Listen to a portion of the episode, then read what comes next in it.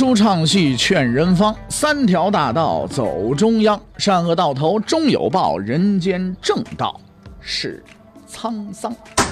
给您续上一杯茶，我慢慢的说，您细细的品。听大雨，话说明朝，除了咱们广播直播以外啊，我们还在喜马拉雅独家网络发布。各位呢，可以登录喜马拉雅手机和电脑客户端，搜索“大禹茶馆”，选择收听。上期节目咱们说到哪儿啊？咱们说到惩治贪污，朱元璋办法用尽，查处空印，郑士立仗义直言。这个郑士立呢，没有任何背景，没有任何靠山啊，凭的呢就是自己呢，呃，一膀子力气啊，勇气是吧？勇气可嘉，只是为了说出真相，是吧？他利用当时平民老百姓啊，可以直接上书朱元璋的这个渠道呢，给朱元璋写了一封很长的书信。这封书信在历史上也是很有名的。啊，在书信中呢，郑世立明确的就说出这个问题了，说这个空印文册它是干嘛来的呢？它用的是这个齐缝印啊，不是一张纸啊盖一张盖一个章，而这个钱粮数字不同，必须一一核对，所以很难确定，说明了这个空印出现的原因。其实郑世立不但敢于直言，郑世立也是个聪明人啊，他估计到朱元璋可能啊是这个会，你想皇帝嘛，对不对？金口玉言是不是啊？说出来那话，那每个唾沫都都必须得是一个这个水泥钉，是吧？钉上去了之后，什么都能钉透，必须得到这个程度才行，对不对？那你这是吧？那事儿他没认识清楚，他肯定羞于认错嘛。对，所以在文章的最后嘛，就开始为朱元璋开脱了，就说啊，这个。其实啊，您您您您老人家也是为了老百姓好，哎，你是怕这个贪官污吏啊，借机挪用这些空印纸，哎，用来危害老百姓，是不是啊？哎，你也是为了老百姓好嘛，对吧？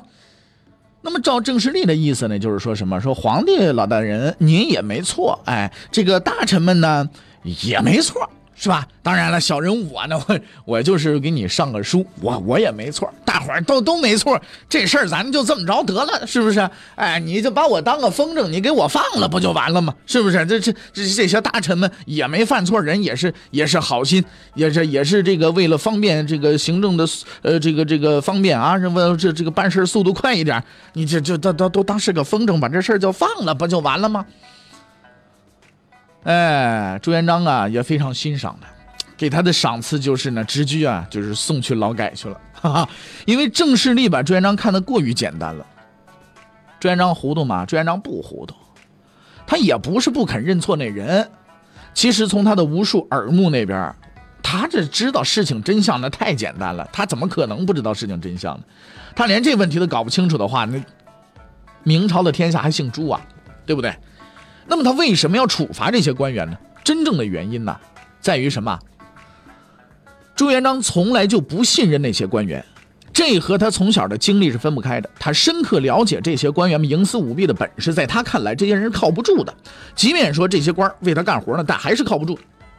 综合各方面分析，空印案之所以给朱元璋如此大的触动，是因为他认为这些当官的轻视我手里的权柄。哦。敢于不向我请示就私下擅自盖印，你这不是藐视权威吗？对不对？别的事情咱们还则罢了，但是我手里的这个权柄，我的权威，那必须得是一顶一，那必须得是个顶个，必须是谁也不行冒犯的，啊！你们这些当官的真是好大的狗胆！居然为了偷懒就私用权力哦！今天你们不经我允许就把印盖在文书上，我要是容了你们，明天你就把印盖在我脑袋上了。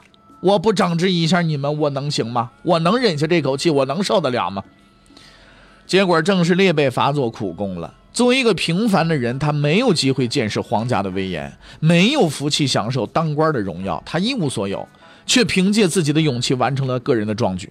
由于他的英勇行为，这位既非皇亲国戚，也非名臣将相的普通人被写进了明史里。在属于他的《明史郑士立传》上，我们看到的是勇气。这样的人，我们不应该把他遗忘。那么，相对于那些空印案中获罪的官员们呢？郑士立还算是幸运的，好歹这命还在。哎，那既然案件已经定了性了。那么接下来就该处罚了吧？那问题在于，几乎全国所有的府县都存在空印这种现象。你横不能说我把全中国的这个所有的啊，全大明的所有的这个府县这个官员，都把他们砍了吧？这又是一个难题。但是在朱元璋这边呢，似乎没有他解不开的题目。他总是能想到别人想不到的事情。旁人认为他绝不可能把涉案的所有官员都杀掉。哎，这让你不不可能，是不是？好嘞，你看我能不能？哎，你们这些当官的，无论你们在什么地方，不管是天涯还是海角，山地还是平原，所处的环境繁华还是荒芜，你们待遇全都是一样一样一样的。在我们宣布处罚结果之前呢，先说一下当时全国的行政结构啊。当然了，这些东西呢，可能呢相对来说呢比较啰嗦一些。各位朋友们呢，这个你要是不爱听，你可以越过去，是不是啊？呃，必须得说明白这些东西，以后我们很多事情啊就方便说了，对吧？啊，你听完了，你记住这个事儿，以后也方便了，对吧？呃，当时呢，这个明朝全国呀，一共是十三个省、一百四十多个府、一千多个县，这些个省府县的官员们，很多都与空印案有关。那么是怎么处罚的呢？这么处罚的。主印官员全部砍掉，副手打一百仗充军。除此之外，连各省按察使司的言官也多有获罪者。为什么呢？你们这些个按察使司的官当官监管不力，哎，一并处罚。这就叫名副其实的一扫光啊！平时都在这争谁官大谁官小，这下倒好，干个副职还能去当个兵，是吧？充个编，是不是啊？哎，你这当个正职，咔嚓脑袋没了。真是所谓能力越大，责任越大了。那么在这次空印案当中，有很多素有清廉之名的好官也给砍了。最有名的就是千古忠臣方孝孺他爹方克勤。这位仁兄在山东济宁府干知府啊，微官非常的清廉，平时啊肉都舍不得多吃几口，衣服上都是补丁。就因为他是主印官，哎，稀里糊涂的脑袋就让人给砍了。但要说明的是，空印案中所杀官员的数目是有争议的。有些史料里边说死的呢有上万人，这应该是不准确的，因为朱元璋处理的只是掌印的官员，对副职他没杀。朱元璋也并不是人们想象当中就是确实是个就是嗜血如狂的这种人啊，这见着人了不砍死他就受不了。他还是有清醒的政治头脑的，杀光官员这种蠢事他不会干。反正综合分析空印案呢，你可以看出来。这个案和肃贪呢，其实没有太大的关系，只是借了肃贪的一个名而已。官员们由于工作上的便利，采取的一种变通手法，演变成了一件大案。而在大家都心知肚明且有人上书说明真相的情况下，朱元璋还是如此严厉的处理此案，就值得我们深思了。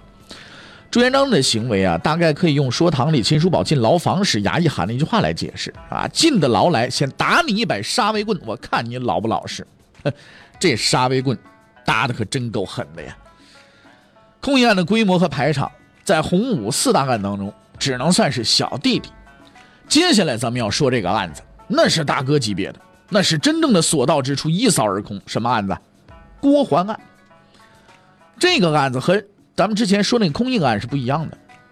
空印案呢，是官员为了方便，啊，采用的一种变通手法。他在里边有没有贪污呢？这个事儿呢，可能没有。但是这个郭桓案确实存在贪污问题，但是牵涉之广，影响之大，在贪污案当中，那确实是属于罕见的。而此案当中也确实存在着某些疑点啊。咱们先说说这个事儿的经过。呃，洪武十八年三月，公元的一三八五年，呃，御史于敏、丁廷举，这个告发北平布政使司、按察使司官吏赵全德等。与户部侍郎郭桓合谋贪污，在朱元璋编的这个大告当中呢，详细列举了郭桓贪污的方式和数量，看了也实在让人触目惊心啊！我们呢得列举一下，是不是啊？那么他这个贪污行为呢，包括什么东西呢？包括第一，郭桓私分了太平、镇江等府的赋税，也就是说这些地方的钱粮朱元璋没收着，当皇帝的大地主没收着，让底下的小地主给收了，私自吞了。第二个呢，郭桓私分了浙西的秋粮。具体数字是这样的：当年浙西的钱粮是四百五十万担，郭桓只交给朱元璋两百多万担，其余的他自己私分了。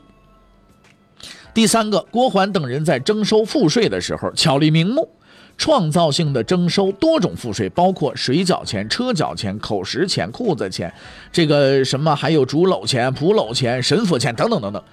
最后呢，算出总账来，他和同党一共贪了多少呢？两千四百多万担粮食。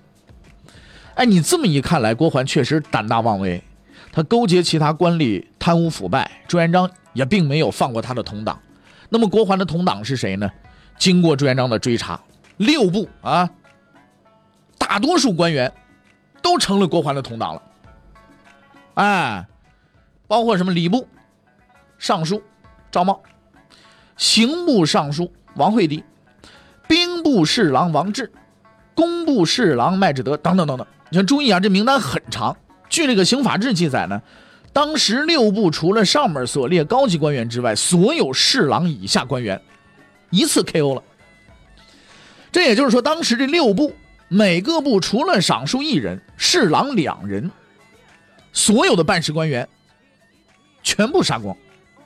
当时的部长真成了光杆司令了，官员们陷入了恐惧之中。见面第一句话就是：“你们今天死几个？我们今天死仨。你们死几个？哎呦，我们今天惨，我们今天死六个。”其实到后来这问题都不用答了，因为一个部里最多就剩仨人了：一个正部正部长，两个副部长，就就就这些了。这是中央官员，那还有地方的经办官员。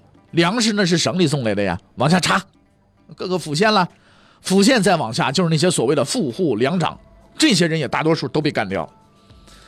这个案子一共是杀了三万多人，结果是什么？百姓中产之家大抵皆破，算得上是把朝廷上下一扫而空了。这样看来，我们不得不佩服，在郭桓案当中幸存下来的官员是真不容易，怎么就把你们给漏了呢？但是呢，咱们也得发现这个事件当中的疑点啊，这件事有没有疑点呢？绝对有。在讲述历史事件的同时啊。咱们这个作者呢，就是当年明月啊，给大家呢介绍了一些历史学的分析方法啊。对郭桓案件的分析呢，咱们用一种就是破案的方法啊，来来来进行分析。接下来呢，咱们大伙儿都假装自己啊都是滚筒洗衣机，是不是？哎，都是我来挖滚筒洗衣机啊，然后就是戴个小眼镜干什么？就拿个烟斗，你当老老老老的也行，是不是？哎，开始对案发现场，咱们得勘察了，咱们咱们得研究研究，对不对？咱们刚才说的这些，就是历史上史料记载的，也就是我们所谓的案发现场。大伙儿注意，并非所有史料都是可信的，这一点一定要记清楚啊！并非所有史料都是可信的，在这些资料中互相矛盾的不少，就如同凶案现场会出现很多将你引入歧途的线索一样。但只要你认真分析，你是可以找出真相的。其实，历史学家很重要的一项工作，就是从这些互相矛盾的资料中找到真相。在这里呢，再提供一件重要的破案工具，也就是历史学上很重要的原理之一。就大伙儿看史料的时候，一定要考虑到写书人的背景，他的作者是谁。因为只要是人写的东西，一定有立场。你记住这个事儿就行了，或多或少会决定这本书的倾向。就是这个人啊，一定有立场。你记住这事儿就行了。如果不是自虐，写书骂自己的人，毕竟还是少数的啊。只要是写书想立论的人，你哪怕是一些工具书，他也会有自己的立场，啊，我们就把这个案件的史料让大家来分析。这里就是案发现场，你能从中看出哪些疑点呢？如果你还在思考，先不要看咱们的，先不要听，不要往下听，你想想啊，这个像牛一样，先反刍一下，是不是啊？这个刚才这些史料都什么内容呢？咱们来分析啊，有什么疑点呢？第一。贪污的数目应该有一定的问题。为什么这么说呢？大伙儿要知道，当时明朝一年的收入也就是两千四百多万担粮食，在朱元璋刚刚处理完护卫庸，且已经设立了锦衣卫的情况下，郭桓不过一个侍郎，何来包天大胆，敢如此妄为？贪污的数量居然赶得上明朝一年的收入呢？而且我们先前已经介绍过了，当时肃贪力度之大。贪官是闻风而逃，即使身在穷乡僻壤，白天贪污，晚上就会被告发。郭桓等人就在朱元璋眼皮子底下，每天无数的密探来来往往，他老兄居然还敢私吞几个省的公粮。朱元璋自废除丞相之后，很多小事他也会亲自处理。如果有几百万担粮食不入库，那朱元璋早就跳起来骂娘了，何必等到御史来告发呢？第二，我们看看历史上著名的贪污案。啊，就会发现，其实贪污这种事情一般都是人越少越好。既安全，分的钱还多，能整一墙一床一冰箱都是，对不对？郭桓不过就是个户部侍郎，啊，要贪污粮食，怎么会和礼部、刑部、兵部、工部、吏部的人一起合作呢？莫非他是觉得知道他贪污的人太少了，想给自己打一广告吗？你要打广告找我呀，对不对呀？反正不管怎么样啊，郭桓也算是风光了一把。他一小小的侍郎，那同党的数目居然打破了丞相胡惟庸保持的一个记录。虽然这个记录并不光彩，完事综合看来吧，这个案件是存在着很大疑点的。但这也并不能说明这个案子就是子虚乌有的。郭桓的贪污行为很可能是存在的，只不过呢，可能你说两千四百万。你就画个零去，或者说画上俩零去，是不是啊？啊，那就成二十四单了，是吧？这二十四万单，对不对？就是咱说说这就这么一个情况吧，数量没那么大啊。所谓的同党呢，可能六部也就一部啊，或者甚至哪个部都没有，就这么一个，就底下底下可能办事的帮他帮他走动了走动，对不对？就是这这么一个情况，没那么多。不然为什么朱元璋不找张三李四，偏要找你郭桓呢？对不对？啊，如果你有更多的发现，那么恭喜你，你已经走上理性分析历史的道路了啊！当然了，理性跟我没什么关系啊，我这人向来就是说着一些什么感动的情况，我自己能哭得稀里哗啦的，是吧？呃，这个事情，这理性这东西跟我呢，可能关系并不是特别大啊，我还是比较感性的啊。呃，咱们还是继续来说这个案子啊，郭桓这个案最终还是结束了。具有讽刺意味的是呢，在这个案子当中，被杀的最后一个人，正是这个案子的主审法官。杀掉无数官员的右审刑吴庸。经过这一连串的大案，朝中的官员呢，那叫惊弓之鸟，每天都担心我这脑袋还能保住吗？有些好事的人就拿这些个官员们开涮，说朱元璋上朝的时候，如果这个玉带呀系在肚皮子底下，那就是要杀人了；如果说玉带在肚皮子上面，代表今天平安无事。哎，那如果这么判断的话，那要出问题的。万一哪天说朱元璋吃太饱了，肚子有点胀，玉带只能放在肚皮上，心情又不好，那官员们可要吃苦头。反正史料记载，官员每天上朝都在家门口举行仪式，什么仪式呢？穿戴整齐，抱抱老婆孩子啊，交代清楚，我还欠别人多少钱，别人还欠我多少钱，我这在那个炕琴底下还放了点钱啊，这床底下还还有点有点这个金银财宝之类的这后事，是吧？然后呢就诀别而去，老婆孩子在背后呢举个幡就开始哭。除了人还是活的啊，基本上和开追悼会没什么区别。散朝的时候呢，老婆孩子在家门口等着，看着活人回来，嚯，回家这吃喝哈，包饺子，今天这必须的，是不是？我又多活了一天，这庆祝庆祝。这些并不是开玩笑，这都是真实的历史景象。在不知明日福祸这种极大的压力之下，很多官员承受不住，纷纷表示自己就当白读了几十年书，情愿回家，老婆孩子热炕头种地去。官我不做了，回家总行了吧？嘿嘿，没那么容易。为什么说当官的回家都没那么容易呢？欲知后事如何，且听下回分解。